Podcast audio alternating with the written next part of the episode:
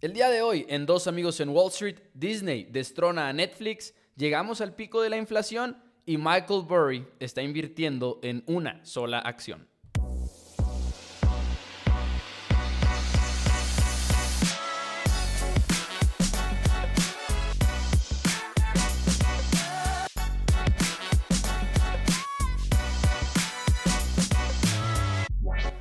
Todos, bienvenidos a Dos Amigos en Wall Street. Mi nombre es Mauricio Rodríguez. Del otro lado está nada más y nada menos que Juan Pablo Carrillo y como todos los martes estamos aquí para hablar de las noticias del mundo de las finanzas y hay varias buenas el día de hoy. Yo estoy emocionado por la de Michael Burry, la verdad. Eh, siempre me gusta hablar de Disney y muchas otras más. JP, ¿cómo estás? ¿Qué onda, Pepo? Muy bien, ¿y tú? Muy bien. Así es, ahí tú contribuyendo hace unas semanas a sus ingresos para Disney. Es cierto. Eh, la verdad, sí, son buenas, son muy buenas noticias del mercado.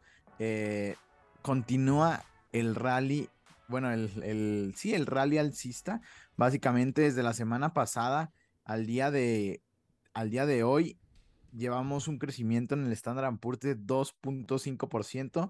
Vemos que esta tendencia continúa. En el, en el último mes ya el Standard Poor's ha crecido 10% y así. Esta ha sido la tendencia. Pasamos de un pánico total a una euforia, que yo siento que esto ya es euforia, o sea, esto ya no es, este, ya no son precios razonables en algunas cosas. Estamos viendo eh, Tesla ya muy arriba, también Apple creo que se acerca al, ya está en 2.5 7 billones. Esto, o sea, ya está cerca de los 3 trillones de nuevo y esto, y esto, o sea, de sus máximos históricos y esto contando que, pues los problemas de la, cadena de suministro, eh, los problemas de materias primas más elevadas, la inflación, eh, sigue latente y están muy, muy cerca de tocar máximos históricos. Si bien es cierto que hay algunas empresas castigadas todavía. Hay que tener cuidado, hay que tener cuidado para mí porque no sé qué tanto puede avanzar Apple, por ejemplo, si ya, está, si ya se ubica casi en los 2.8 trillones eh, de dólares. Y recordemos, a los 3 trillones era su tope máximo y está, o sea, de sus niveles máximos históricos, está en a solo 4.23%. Creo que hay que tener cuidado y una de las noticias que alentó mucho, mucho el mercado fueron los datos de la inflación de Estados Unidos que sorprendieron muchísimo. Porque por primera vez en estos que uno o dos años no aumentó la inflación de un mes a otro, pero de todos modos, pues obviamente se ubicó a una tasa anual del 8.5%, lo que está muy arriba del 2%, que es el objetivo de, la Fed.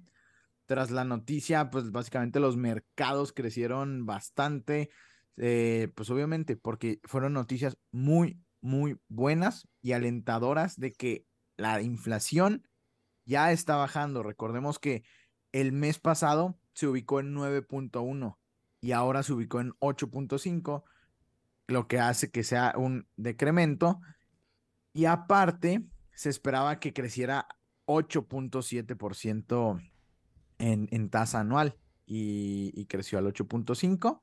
Y con esta noticia, pues muchos piensan que la Fed pues ya no va a subir las tasas de interés agresivamente. De hecho, creo que lo, bueno, la, ahora la expectativa es que suban 0.5% este, 0.5% en la siguiente y en la siguiente. Hay algunos, incluso me he topado con artículos que hablan de que, el, de, que la Fed no va a subir absolutamente nada los tipos de interés en, en una junta. Yo creo que eso es ridículo. Y, y, creo que el mercado está pecando de un sobreoptimismo, la verdad. O sea, estamos, llegamos a estar menos 23% en el Standard Poor's. Uh. Y ahorita nos estamos ubicando en tan solo menos 10.57%. O sea, hemos tenido un rally bastante grande y creo creo que la gente está acostumbrada o es que creo que el mercado va a caer aún más. Y creo que el mercado, ah, está subiendo, es que literal, Pepo, parece una V, igual que en 2020. Y sabes que las creo que mucha gente espera que pase lo mismo. Y como que en el 2020 dijeron, no, me voy a perder este rally, esto ya nunca va a volver a bajar y, bla, bla, bla. Esto para mí no es el mismo caso. ¿Por qué? Porque no se está imprimiendo un trillón de dólares. Si bien es cierto que se pasaron dos actos, dos este, leyes, eh, el, el, Chips Act, que le ayuda a mm, eh, todas estas empresas de, de, microprocesadores, de, semiconductores, perdón, en Estados Unidos. Este, esta fue una iniciativa para hacer más eh, semiconductores en Estados Unidos y no depender tanto de Taiwán, de Asia o Europa, que esto fue muy, muy bueno. Y aparte se pasó una, una ley muy grande eh, de, se, llama Inflation Reduction Act y, y este del cambio climático y etcétera, que de que combatir la inflación no tiene mucho, básicamente se enfoca en, en, en subsidios para, para cosas sustentables, energías verdes, como comprar un carro, un crédito, te dan un crédito más este, barato, eh, las empresas que inviertan en esto van a tener descuentos en impuestos. O sea, no es impresión como dinero en sí, como eh, ese, esos, esos paquetes de estímulos en 2020 y creo que mm, vamos para abajo, o sea, no me hace sentido nada macroeconómicamente hablando como, como en, en cuestión de acciones, o sea, sí hay algunas descontadas, pero siento que ya están subiendo demasiado rápido, siendo que vamos a una recesión, como muchos lo dicen. Yo pienso que ya estamos en una recesión, siento que se están ignorando las tasas eh, que están invertidas desde hace, ¿qué? Hace como unos tres meses, están invertidas. Nadie está hablando de esto y tú sabes, como el, como el buen Peter Lynch, decía que cuando hay cuando ya están las noticias es demasiado tarde y creo que es eso, están esperando a, tumbar el mercado y hay una resistencia en el Standard Poor's muy, muy eh, interesante, que si la rompe, creo que, pues no, ya nos vamos para arriba, pero no me hace sentido que estén los 4,360, 350. Ahorita estamos en 4,290. Así que estamos muy, muy cerca. Este, y, y sí, creo que la inflación va a volver. Y ahorita les digo también lo que dice Michael Burry, el que predijo la, la, la, crisis del 2008, pero ahorita estoy con mucha, mucha cautela, Pepo, no estoy comprando nada. O sea, solo, solo, sí, ahorita, ahorita, en este momento no, no compré nada la semana pasada porque estoy en modo cauteloso. Pienso que va a bajar la bolsa. Siento que hay oportunidades. Delta, por ejemplo, eh, está bajando los precios del petróleo y eso pues le va a ayudar. Eh, hay algunas acciones ahí que, que siento que siguen en descuento, pero por ejemplo, al ver los precios de, de, de Apple, por ejemplo, sí me, sí me da bastante miedo, la verdad. Ok, perfecto. La verdad es que yo había querido empezar a invertir últimamente, pero pues tampoco sé, y menos con este mes pero quería hacer como inversiones nada más de Standard Poor's y periódicas, como para hacer un promedio, un costo promedio, pues a lo largo de, no sé, cinco meses, por ejemplo, pero... Sí se ve muy incierto ahorita todo, pero de hecho ah, mencionabas lo de Michael Burry, me gustaría pasar a eso porque creo que va quizá de la mano Michael Burry, como lo decía JP, es quien predijo esta crisis financiera en el 2008. Es el personaje que interpreta Christian Bale en la película de The Big Short. Y siempre hablamos de él cuando hace algo importante o cuando hace una predicción, porque es un inversionista que suele ir en contra de la corriente, ¿no? Y sigue, eh, suele, suele estar en lo correcto muchas veces. Y sus inversiones siempre son muy turbo específicas y siempre van a un ángulo en específico. Y ahora Decías, JP, y no sé todavía de cuál acción vas a hablar, estoy muy intrigado, que Michael Burr hizo unos ajustes en su portafolio y decíamos en el intro del episodio, tiene una acción ahorita nada más. Exacto, la verdad Michael Burry es un es una persona pues es un genio para mí, o sea, cómo anticipar una crisis años, años antes de que suceda y él perder millones y millones para por una apuesta, por la gran apuesta, este, mientras todos pensaban que estaba loco. Así yo pienso que son los buenos inversionistas, los que piensas que están locos. Peter Lynch es contrarian, Warren Buffett es contrarian, eh, que llevan la contraria del sentimiento del mercado. Eh, yo me considero también contrarian, que ahorita hay euforia y yo digo que va para abajo el mercado. Este, y una pequeña predicción rápida, Pepo, se acepta, se acerca septiembre. ¿Sabes lo que significa septiembre para los mercados? ¿Lo del tax write-off o qué? No, lo de es, que septiembre es el septiembre es el, el, mes, el peor mes de ah, la ya, ya, ya. Sí, sí, sí, que, que, no sabemos si hay una explicación lógica para eso, pero que de todas maneras sucede. ¿Y sabes qué va a pasar? Para mí van a usar el es que bueno, para los que no sepan, septiembre siempre es como el el mes que siempre le va mal a la bolsa, que ya es, es su peor mes. Así todos los todos los que están en, en las inversiones metidos piensan que psicológicamente que septiembre es un mal mes y esto se ve reflejado casi siempre en, en la bolsa. O sea, septiembre es de que, ah, sí, es septiembre. Es que se me fue el nombre de. el September Effect es? tal cual, September Effect. Sí, e, el, efecto, sí, el September Effect. Este, y, y causa que la bolsa caiga. Creo que han utilizado ese mismo pretexto, las noticias, de que, ah, sí, no, tranquilos, es el sell-off de, de del efecto de septiembre y así. Que hay quienes dicen que, y a mí se me hace una explicación medio tonta, que es de que, por ejemplo, que inversionistas individuales, y esto dice en la página de Investopedia, por ejemplo, de que inversionistas individuales venden sus acciones para, para el costo de la escuela de los hijos, por ejemplo, porque ya van a entrar a la escuela y cosas por el estilo, y dices, eh, ¿what? No creo. Sí, no, no, no, o sea, eh, siento que van a aprovechar este September Effect para tumbar el mercado. Y este, y voy a estar listo. Voy a estar listo. O sea, en serio, toca esos.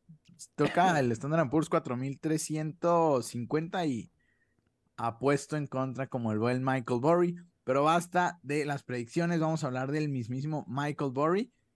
Y él, primero que nada, con la inflación, estuvo tuiteando. Haz cuenta que él tiene un, tiene Twitter y él borra sus tweets después de un día o así, y yo les tomo screenshot, porque es, es información. ¿Y por qué los borra? Por, por... No sé. O sea, es como su estilo de, de, de, darse taco, pero, quizá. Pero en cuestión de inflación, mencioné algo muy, muy interesante. Ya ves que yo mencioné que ya se estabilizó la inflación o que bajaron los datos. Este, anualmente hablando, él dijo que en todas las crisis de inflación en la de los 70 y en la de los 40 hubo tres picos de inflación. Ok. Así que usando sus estadísticas, usando su, su, este, ¿cómo se dice? Su, su investigación, no llegamos a una bajada de inflación. O sea, tal vez sí vamos a bajar en la inflación, pero otra vez va a repuntar. Ok. Esto es lo que dice la historia Así que cuidado para todas aquellas personas que digan de que la inflación ya se acabó, este, todo esto ya se acabó. Cuidado, cuidado, cuidado, cuidado, porque la inflación puede rebotar. Claro. Si, si la Fed baja los tipos de interés aún, de que así, la verdad siento que mm, mm, se va a disparar la inflación de nuevo. Porque sigue habiendo mucho dinero en el, ahí, o sea, no, no, no sé, no sé, no sé. Pero esto es lo que dice Michael Burry, es una advertencia que dijo muchas, porque ha estado también muy activo recientemente en Twitter, advirtiendo de una posible caída en el mercado debido a un gran aumento de deuda en las personas y la gran euforia que sigue viendo en los mercados. Además, está siguiendo su propio consejo y se reveló este, que ya vendió todas sus todas sus posiciones de su portafolio, entre ellas Meta, Google, Booking, tenía unas 10. Este, y solo se quedó con una empresa que se llama Geo Group. Geo Literal, Geo Group, una empresa dedicada a las, a las prisiones privadas y centros de salud mental. Este, está, está muy interesante, la verdad. Tras la noticia, la acción subió más de 10%. Michael Burry también tuiteó algo que se me ha hecho muy, muy interesante. Eh, de que el Nasdaq, muchos, bueno, muchos están diciendo que el Nasdaq ya subió más de 20% y es como un bull market, digamos. Este, y todos están diciendo que no, sí, el Nasdaq ya está en bull market. Michael Burry tuiteó de que no sé por qué a eso le llaman bull market. Si en la crisis del, si en la burbuja del 2000, el Nasdaq creció más de 20% siete veces hasta caer 78% en 2002 desde sus máximos. Que es obviamente el dot com. El dot com. Pero mira qué interesante. Del 2000, el, el Nasdaq subió 7 veces 20%, pero terminó cayendo 78%. ¿Sabes? Porque tenía unas caídas muy grandes, subía, bajaba, subía 20%, bajaba muchísimo más, subía 20%. no, es un, no, es un, bull market al final de cuentas. Exacto. El bull market tiene que ser más continuo. Ajá, exacto, exacto. Este, y ni siquiera ha superado los otros, eh, los otros datos, ¿sabes? Sí. Este, así que hay mucha, mucha eh, sesgo, manipulación de mercado, siento yo. O sea, siento que todos los que ahorita traen euforia de que, ah, sí, va a pasar lo mismo del 2022, mejor invierto ya para seguir subiendo. Siento que se los van a chamaquear porque siento que no son las mismas condiciones que en 2022. Puedo estar mal también y, perdernos del mejor rally. Este, pero la verdad no creo. Siento que, que va a caer. Eh, Michael Burry siento que sabe algo y no por nada vendió todas sus posiciones. Y, pues yo estoy de su lado, yo estoy de su lado, creo que sí va a caer el mercado, creo que vamos a una recesión. La cuestión es cuándo el mercado lo descuenta y cuándo se acaba esta euforia y ya tenemos esa, esa corrección, porque no creo, si bien es cierto que el, que el bear market duró seis meses, eh, bueno, siete casi, eh, no sé, es, algo me huele mal, algo me huele mal, eh, puedo estar equivocado, pero pues para eso hay que hacer nuestra investigación cada quien. Y al final de cuentas, aunque no puedes predecir el, el futuro, pues puedes ver eh, la historia, ¿no? Al final de cuentas, y eso es lo que, de todo lo que comentaste de Michael Burry, lo que más me llama la atención es la comparación que él hace a periodos de inflación muy alta en, en, años anteriores, en décadas anteriores, y cómo se ve esa tendencia de que ha habido tres picos diferentes. Y eso es lo que más me llamó la atención de todo eso, porque es lo que tienes que hacer, yo creo, cuando es un... Estamos todos de acuerdo en que estamos en un ambiente de mercado muy raro, que, o sea, es algo bastante raro lo que estamos viviendo ahorita. No hay nada más que ir a ver cómo se han desenvolvido las cosas en periodos iguales en la historia. Entonces hace sentido para mí. Me gusta lo de Michael Burry y me gusta también la empresa en la que tiene invertido, ¿no? Porque siempre hablamos de las típicas acciones de eh, Meta, de Google, etcétera, y al final de cuentas, ¿cuál es la, la que Michael Burry eh, está ahorita? Pues una aburrida, entre comillas. Digo, es interesante que sea de prisiones privadas, pero es lo que siempre decíamos de Peter Lynch también, de que una acción con un nombre aburrido siempre puede ser lo mejor porque es un negocio al final de cuentas. Y escuchaba yo un podcast antes y decía, tengo tres años, uno de los anfitriones, creo que era el de Investing for Beginners, algo así se llamaba el podcast y lo escuchaba antes y decía uno de los hosts que su mejor acción en tres años consecutivos era una empresa que literalmente se dedicaba a hacer retrovisores, güey, de carros. Entonces, de que literal a eso se dedica la empresa y, ha sido mi mejor acción en los últimos tres años. Digo, ya desde hace rato ese, ese podcast, entonces eh, probablemente ya no sea el caso, pero, pero es, bonito encontrar esas acciones, yo creo, aburridas. Sí, las acciones aburridas son, son muy, muy buenas. Este, y estoy viendo que ahorita está bajando el mercado, sobre todo el de, el de Nasdaq, ya está en menos 1% el Standard Poor's menos 0.45. Tal vez desde ahorita estamos prediciendo la bajada, lo escucharon primero en Dos Amigos en Wall Street. Este, claro. Pero sí está muy, muy, muy, muy interesante eso de Michael Burry, que siento que es que la psicología humana jamás va a cambiar, siento yo. O sea, no por nada la historia se repite y se repite y se repite. Va a haber una crisis inmobiliaria de nuevo, de, por sobredeuda, que China está pasando eso. Sí. el problema de China, ahorita sí, no sé si sepan, un rápido resumen. Eh, muchas empresas de China, incluyendo Evergrande, sí. crecieron a un nivel descomunal. Hicieron muchísimas casas, departamentos, este, sin ocupar. sin ocupar, con el dinero de la gente. Y haz de cuenta que, haz de cuenta que, imagínense que en China el mercado de bienes raíces empezó a subir. Y toda la gente decía, ay, no manches, yo no me quiero quedar sin, sin, sin mi bien raíz, yo quiero que mi dinero suba. Entonces empezaron a comprar casas. Y algunas las compraban de contado, Pepo. Las compraban de contado. Y aquí creo que una nota importante es que siempre se ha hablado de que en China no es como aquí en. Eh, pues bueno, por ejemplo, en el caso de los Estados Unidos, que es la bolsa de la que más hablamos, o en México incluso, como que hay muchísima desconfianza en China acerca de la bolsa de valores. Entonces, para muchos, su principal inversión muchas veces no era acciones, por ejemplo, a pesar de que aquí podríamos decir que es muy común allá era mucha desconfianza en ese sentido y también por eso viene Raíces tiene este boom, porque para ellos era mi mejor opción para invertir y ahorrar es bienes raíces. Y básicamente muchos están hablando de, un tipo de esquema Ponzi, porque con el dinero de la gente empezaron a construir más y más y más y más. O sea, les llegaban órdenes y ellos construían más, más, más, más, más, más, más. Llegaron a un punto en el que no terminaron nada Así, nada.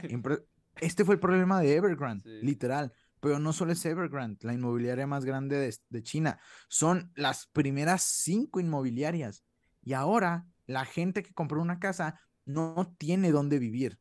Porque ellos ya no tienen dinero para crecer, porque crecieron con deuda. Y el problema de crecer con deuda, la deuda, esto es lo peligroso de la deuda. Que creces más rápido con la deuda, obviamente. Si yo tengo 100 pesos y pido prestado otros 100 pesos, voy a hacer el doble y voy a crecer el doble de rápido, se supone. Pero cuando no cumples con las expectativas, truenas. Porque ¿cómo vas a pagar el dinero? En este ha sido el problema en China y ahorita muchas personas están dejando de pagar su hipoteca, Pepo, porque no les entregan su casa. Y, y me estaba viendo un video eh, la otra vez que eh, uno, uno, en YouTube lo relacionó mucho con el, con el capítulo de, de no, este, de Two and a Half Men, cuando, ay, ¿cómo se llama el hermano? El hermano, eh, Charlie y... Charlie y Alan. y Alan, cuando Alan le está pidiendo prestado a todos. Ah, claro. con su esquema piramidal. Y eso, Alan, es China, básicamente. Sí, Bueno, las inmobiliarias de China. Eso están haciendo. Y, durante un tiempo lo estuvimos cubriendo mucho y luego como que ya no volvimos a hablar de Evergrande porque creo que cuando más estuvo todo lo mediático alrededor de Evergrande fue cuando no iban a poder pagar el cupón de la deuda. Y luego ya pasó eso y como que se dejó de hablar al respecto y luego pues ya obviamente surgieron historias más importantes como lo de la guerra, etcétera. Pero sí, sí está bien feo. Pero, si tienen curiosidad de lo de Evergrande, igual y hay algún episodio viejo de dos amigos en Wall Street en el que hablamos mucho de eso. Eh, creo que hay varios de ellos, de hecho, pero hay uno en el que explicamos todo, ¿te acuerdas? Y estaba, había historias bien cabronas, había historias de que... porque aparte empezaron a venderlos y luego no los pintaban los apartamentos o estaban sin terminar. Eh, era una exageración lo que se, lo que se vivía en, o se vive en ese ambiente de bienes raíces. Que incluso eh, terminó hasta en, en el gobierno interviniendo de, algún, mm, de alguna manera u otra, ¿no? Sí, sí, sí, sí. Sí, es que esto ya se le salió de las manos. Haz cuenta que esta es su crisis eh, hipotecaria de bienes raíces allá y no se está hablando de eso. Este, y eso me, me da mucha, mucha desconfianza. Este, pero sí, están todos estos problemas también geopolíticos. Este, y está muy, muy de miedo. Eh, ¿Y qué te parece si hablamos de Disney ahora? Sí, y, yo creo que aplica más que digas tú tu parte primero, porque ya después lo mío se basa en eso, ¿sabes? Ok, bueno, Disney sorprende a los inversionistas después de que tuvo un incremento en suscriptores de 14.4 millones, mientras pues Netflix pierde eh, suscriptores, lo que hizo que por fin hoy una nueva plataforma emerja y sea la líder en cuestión al streaming y es Disney con un total de 221.1 suscriptores. Esto, ojo, incluyendo ESPN Plus, y Hulu, destronando a Netflix, que solo tiene 220.67 millones. Le están ganando por menos de un millón, pero algo es algo. Y Disney haciendo las cosas bien. Y eh, fue sorprendente, la verdad. Tras la noticia, Disney subió bastante, subió 10%. 10% y esto pues obviamente en el último Ve, en el último mes Disney ha subido 28, por, 29%, una locura. Bien por Disney.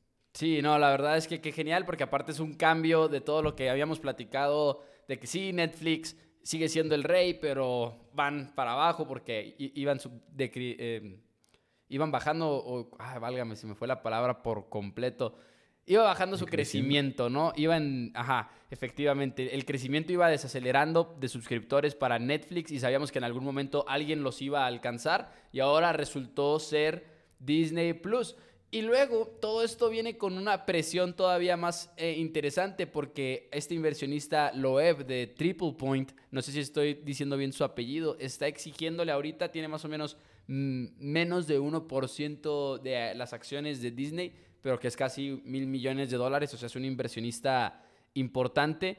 Y les está, él había tenido una posición antes, la vende, ahora la está volviendo a comprar y está exigiendo, por así decirlo, por medio de una carta, ya ves cómo son los inversionistas ah, activistas que al final de cuentas mandan esta carta proponiendo cambios, proponiendo medidas que tiene que tomar la directiva y demás. Y hay varias cosas que, que podríamos desmenuzar de todo esto lo que dicen los titulares, y tiene mucho sentido que lo digan, es que les está pidiendo que terminen de comprar Hulu, porque ahorita Disney tiene 67% de Hulu, mientras que lo que le resta le pertenece todavía a Comcast, a lo que es NBC Universal. Eso es una de las cosas que le está pidiendo. Le está pidiendo además que hagan un spin-off o que vendan cualquiera de las dos ESPN lo cual también es complicado para Disney. Ahorita hablaremos de el por qué. Y entre otras eh, medidas que sugiere Loeb, que obviamente pues recortar costos, quiere cambiar un poquito la directiva. Disney es muy conocido porque sí cambian mucho a la directiva. Me parece que en promedio duran como cuatro años los directivos de, los de Disney, los del, los del board. Estoy hablando de los del board. Eh, los, los cambian mucho precisamente para mantenerse frescos. Pero me llama la atención que una de las cosas que dice este inversionista, Loeb, dice que no hay inversionistas, eh, perdón, especialistas en este board que sepan de datos y que sepan de digital advertising, que al final de cuentas con Disney Plus es lo que está haciendo ahorita principalmente Disney, entonces eso tiene sentido, pero pero está difícil para Disney porque estaba leyendo un artículo en el cual explicaban cómo para empezar, Hulu ahorita es difícil de terminar de comprar, porque lo, que pasa es que Hulu en enero del 2024 se puede forzar la venta a Disney de lo que queda, pero el inversionista les está pidiendo que terminen la compra hoy, aprovechando que cayeron los precios, pero efectivamente como cayeron los precios, pues también Comcast no va a estar tan interesado en vender en este momento. Y luego, por otro lado, ESPN igual y le quema dinero a Disney, pero al final de cuentas, ahorita cómo han estado haciendo la mercadotecnia de Disney Plus eh, en los últimos meses o en el último año, ha sido compra el paquete. Y con el paquete vas a tener Disney, contenido familiar para tus hijos, para ti, si te gustan las películas de caricaturas y demás. Y también vas a tener Hulu, que tiene muchas películas. Y vas a tener ESPN, eh, e que tiene deportes, obviamente. Entonces, es difícil, ¿no? Para Disney deshacerse de, de ESPN de esta manera, a pesar de que incluso Bob Iger ha llegado a comentar que ESPN les ha hecho perder dinero y que ESPN no siempre ha sido la mejor de las inversiones, sobre todo últimamente. Pero Por eso ves luego todas las peleas por los paquetes deportivos, eh, ya sea de fútbol americano colegial o del Monday Night, que por ejemplo ahora estuvieron también peleándose los derechos una vez más. Eh, entiendes toda esa parte, pero esto se va a poner bueno porque este es un inversionista que ya ha presionado a empresas como Intel, que es muy conocido porque suele mandar estas cartas y hacerlo muy mediático y exigir cambios. Así que se convierte más o menos en una batalla de, Wall Street, ¿no? De presiones que siempre son muy divertidas de seguir. Sí, claro. Fíjate que está muy, muy interesante. Siento que Hulu representa alrededor de 40 millones de suscriptores de los 221 que dijimos. 46.2, eh, fíjate. Y, y ESPN como ESPN, aquí lo tengo. Aquí lo tengo, nada más que se me trabó un poquito. 22.8. 22, sí, o sea, tenemos a un gran ganador. Siento que deshacerte de ESPN sería la peor decisión. Siento que los deportes son los que ese contenido nuevo, ¿sabes? Que, eh, bueno, siempre es nuevo, los deportes siempre van a ser nuevos. Siento que es ese, siento que es ese contenido fresco que nos gusta ver, no por nada. ¿Qué está haciendo Apple? Comprando derechos de, deportes. Amazon también.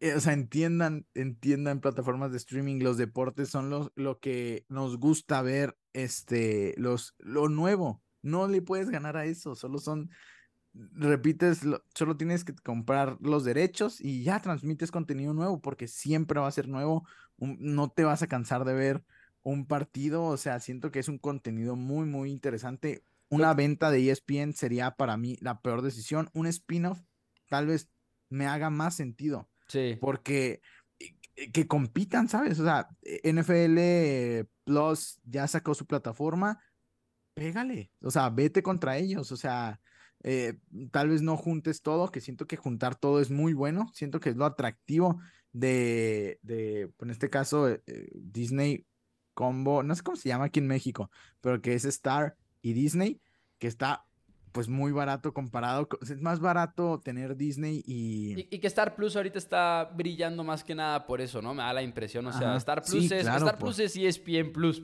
básicamente en realidad. Hay, hay diferencias porque, por ejemplo, eh, en Estados Unidos, ESPN Plus, una de las cosas principales que está ofreciendo es la UFC. Y aquí los derechos no son de ESPN México, entonces hay ahí como que diferencias, pero más o menos es lo, es lo que están tirándole, ¿no? Sí, claro, o sea, yo siento que deshacerse de, de ESPN sería pues la peor, la peor decisión, la verdad, porque lo que decimos, o sea, los deportes son lo mejor, bueno, para nosotros, es un contenido nuevo, siempre y creo que no se debe de vender porque trae mucho, mucho valor. O sea, la verdad, si Star no tuviera Disney, si Star no tuviera ESPN, yo en serio pues no lo, no lo compraría. O sea, no lo compraría porque no, no hace sentido. Y el combo siento que es donde son fuertes y más, y, eh, y más compitiendo con, con Netflix. O sea, aquí en México o sea, el combo de Disney y Star Plus es más, sigue siendo más barato que, que, Netflix. O sea, es una, es una locura. Estoy de acuerdo. Y aparte me da curiosidad de quizá como que le da cierto valor el hecho de que ahorita somos los que más eh, suscriptores tenemos por encima de Netflix y quizá es un es como un bragging right que vas a perder si le restas 22 millones de suscriptores de, de chingazo. Entonces, exacto no sé, no financieramente igual y no tiene tanto sentido decir eso, pero creo que en cuanto al, al standing de la empresa, sí es como somos los que más tenemos, más que Netflix.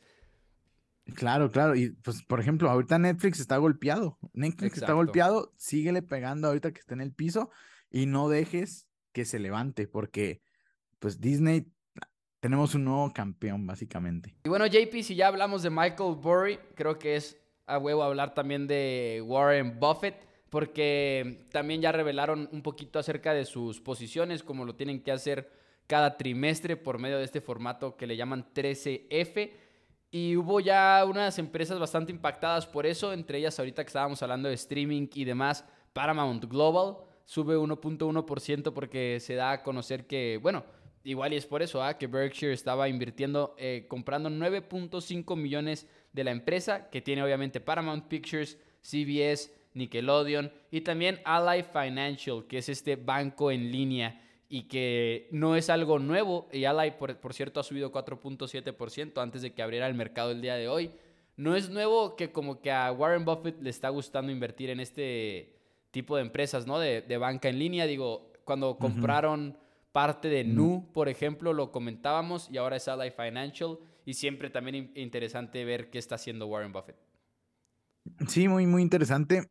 Ahí complementando lo de, lo de Paramount. De hecho, Paramount acaba de hacer un, una asociación con, con Walmart. Ya es que Walmart tiene esta suscripción como, como Amazon Prime, que Oh, te sí llevan. Paramount es el nuevo aliado. Está, ha- había plática a este conjunto de servicios incluidos en esta membresía de, de Walmart. Paramount es el ganador de esta, de esta pues, su- subasta o est- esta competencia. Y eso está muy, muy interesante para todos estos pequeñas empresas. Es que el, el poder de crecimiento cuando estás más chico está muy, muy padre porque te pueden comprar, te puedes asociar y puedes incrementar exponencialmente tus ventas. También hablando rápido de Walmart, Walmart hoy presentó resultados, Pepo, junto con Home. Depot. Fueron noticias muy, muy buenas. Este, no bajaron su, o sea, fueron normales. De hecho, superaron las expectativas tanto eh, Walmart como Home Depot y el sector de retail, hablando de, de tiendas de ropa, tiendas de, por ejemplo, Target, el sector retail eh, se vio muy, muy beneficiado hoy. O sea, es el gran ganador ahorita. Walmart está arriba, me parece que eh, como 4%. Y eso ya que es como casi- industria en general les fue bien, ¿no? Sí, ya casi pegándole al, al, al 6%, Target 3.46. Estamos viendo que todo este sector le fue muy, muy bien, dando algunas indicaciones de que tal vez la situación económica no está tan mal como se prevé, este, y que esta recesión sí tal vez sea, eh, como le dicen, soft landing, que aterricemos este, suavemente, que no nos pegue muy, muy duro. Y ya hablando también, eh, últimas dos noticias. Amazon adquiere dos empresas en puro efectivo, Pepo. La primera, One Medical, por un valor de 3.9 billones de dólares en efectivo, con lo que busca lograr aumentar su apuesta por el sector de la salud para dar un servicio más barato e integrarlo a su modelo de Amazon Care. No sabía que existía Amazon Care, primero que nada. Este, y esta empresa eh, te permite hacer consultas por videollamada 24/7. Órale. Básicamente es doctor en, en línea. Hay otra que se llama Teladoc. Esta es su competencia. Teladoc es mucho más grande. Compraron la, la, la más chica, One Medical. Y, haces, y puedes hacer citas presenciales el mismo día o al día siguiente. Oh, Estas son los. eh, o sea, es, es un- ¿Presenciales? Sí, Órale. sí, o sea, aparte de, de hacer este. O sea, tienes doctor 24/7 y aparte puedes hacer citas presenciales el siguiente día o ese mismo día. O sea, para mí se me hace Cabrón. una locura. O sea, es que Sí. Amazon es enorme. O sea, me encanta. La verdad, comprar Amazon, yo creo que fue de mis decisiones más inteligentes porque en serio son tan inteligentes en Amazon porque solo buscan optimizar todo y todo, todo englobarlo en una suscripción. Amazon Care es otra suscripción, obviamente, pero qué genial compañía Amazon. O sea, la verdad, un poco de... eh, Son un poco abusones, pero... Sí, güey, sí, sí, sí. Sí, o sea, tienen esta fama de, de abuso, de que, pero pues les funciona y es, es económicamente hablando o, o financieramente hablando, pues son gran compañía. La segunda empresa que compró Amazon es iRobot, mejor conocida por las aspiradoras inteligentes que se ponen en el piso Ok. y limpian la casa automáticamente. Sí, esas, pues sí, las, las clásicas que ahí las pones en el suelo y van limpiando. Eh, este, que son mejor conocidos por Rumba y Brava, que son las, son las aspiradoras. Los adquirió por 1.7 billones de dólares a un precio por acción de 61 y tras la noticia iRobot subió 20%. Estamos viendo a, a Amazon hacer compras ahorita que está barato, me suena súper, súper inteligente. La verdad, que, que, pues qué buenos. O sea, la verdad, estoy, estoy emocionado por esas compras porque siento que hacen mucho, mucho sentido. O sea, imagínate, no solo eh, las de iRobot, eh, las, las, aspiradoras las puedes programar, no sé, para muchas cosas más.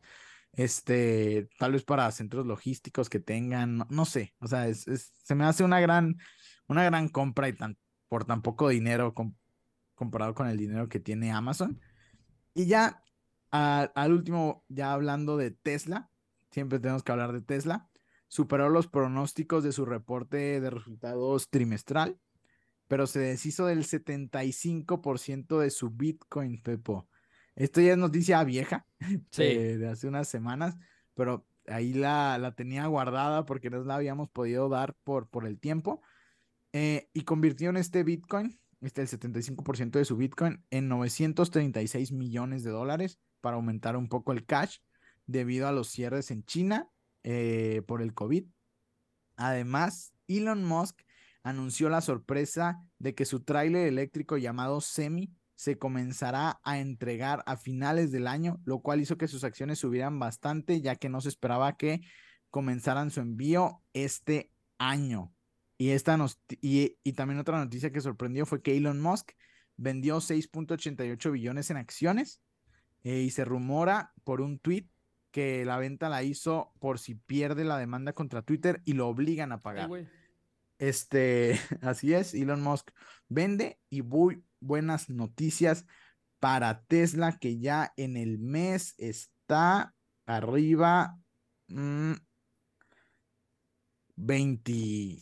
Mm, y pues sí, eso es, eso es todo. No sé si tengas otra noticia. No, nomás quería mencionar rápidamente una ahí muy random, pero Endeavor, que ya la hemos comentado por el hecho de que son dueños de la UFC y demás, los terminan forzando a vender 280 eh, millones de dólares, era el precio de, la, de, de lo que terminan vendiendo de Diamond Baseball Holdings. Es un holding que tenía 10 equipos de ligas menores. Las ligas menores obviamente son mucho menos lucrativas que grandes ligas, pero lo que pasa es que Endeavor que tiene muchas cosas, tiene UFC, tiene una agencia de, para deportistas, o sea, literal, agentes que representan a los atletas, y por ende no puedes tener una agencia que represente jugadores y 10 equipos de ligas menores, porque obviamente va a haber conflictos de interés, y la asociación de jugadores es de hecho quien termina forzando, bueno, presionando y forzando la venta de estos equipos, que son 10 en total